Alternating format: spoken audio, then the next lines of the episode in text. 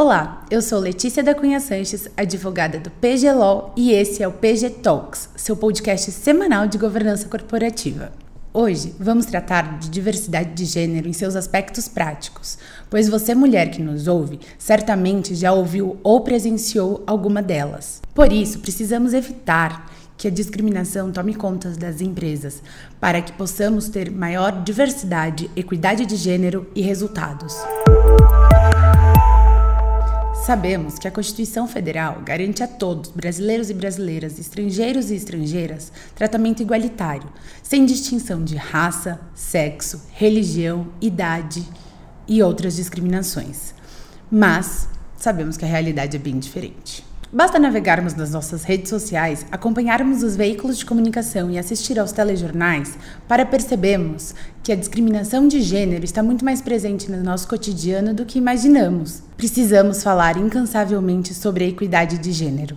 O direito do trabalho é reconhecido pela Declaração Universal de Direitos Humanos e em diversos tratados internacionais. Por isso, está garantido como direito social fundamental na Constituição brasileira. Vivemos em uma sociedade machista e patriarcal, onde homens são vistos como provedores e as mulheres como cuidadoras.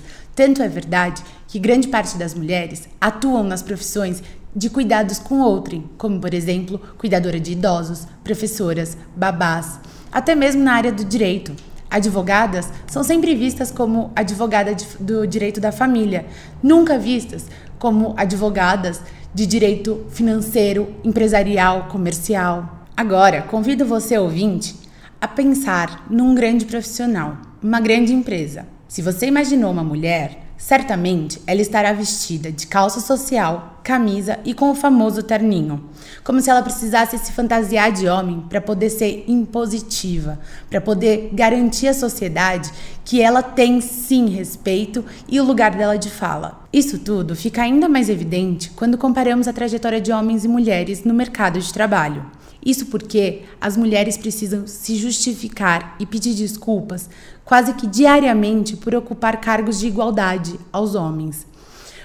Por exemplo, quando uma mulher é promovida, ai, os colegas logo comentam. Com certeza está saindo com o chefe. Mas quando um homem é promovido, ai, ele merece, coitadinho, trabalha tanto.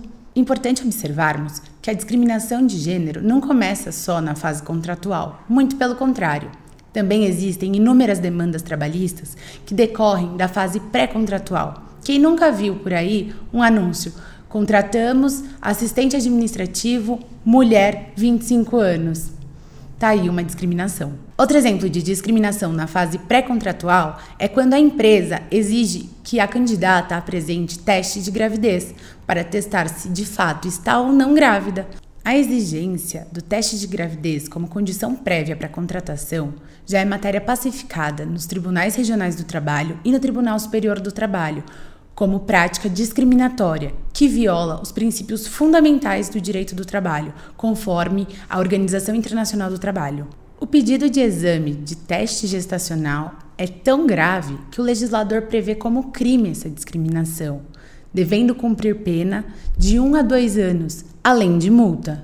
Existem ainda outras hipóteses para discriminação na fase pré-contratual, como por exemplo preencher fichas, se tem dependentes ou não, se tem filhos ou não, se é casada, se tem vontade de casar. Quem nunca foi questionada sobre isso? Durante o contrato de trabalho, essas discriminações ficam ainda mais evidentes, principalmente quanto à equiparação salarial.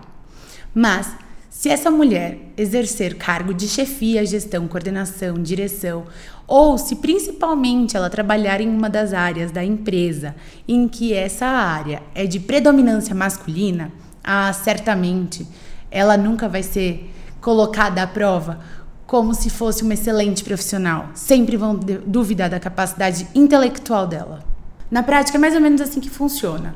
Uma mulher, se for de vendas, e ela fechar um grande contrato que objetive lucros e resultados para a grande companhia, o mérito não é do intelectual dela ou da capacidade de negociação, mas sim da roupa que ela estava usando naquela reunião com aquele cliente.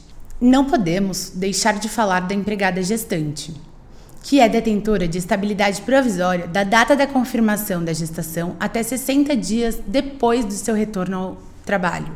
Geralmente, essa empregada é substituída, na maioria das vezes, por uma pessoa do gênero masculino. Quando ela retorna ao trabalho, ela continua com a estabilidade. Passados os 60 dias, ela é dispensada, ou seja, ela perde a estabilidade e a outra pessoa do gênero masculino continua substituindo. O absurdo é tão grande que em 2020, uma influenciadora disse para quase um milhão de pessoas que a seguem nas redes sociais que nunca contrata mulheres que querem ser mãe por custarem mais caro. Já na fase pós-contratual, inúmeras são as discriminações que as mulheres sofrem ou sofreram.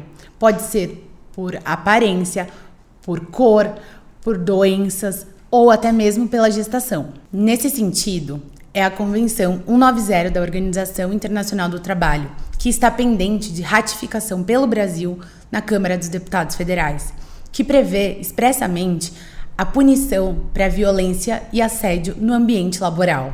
Além disso, e por isso, precisamos estar em constante vigilância umas pelas outras, como já diria Simone de Beauvoir. Para não perder nenhum episódio do PG Talks, siga a gente nas redes sociais e ative as notificações. Você vai encontrar a gente como PGLAW, P-G-L-A-W, no LinkedIn, Facebook, YouTube, Instagram e na sua plataforma de áudio preferida. Dúvidas e comentários? Mande e-mail para a gente no info.pglaw.com.br. Até a próxima, muito obrigada, tchau!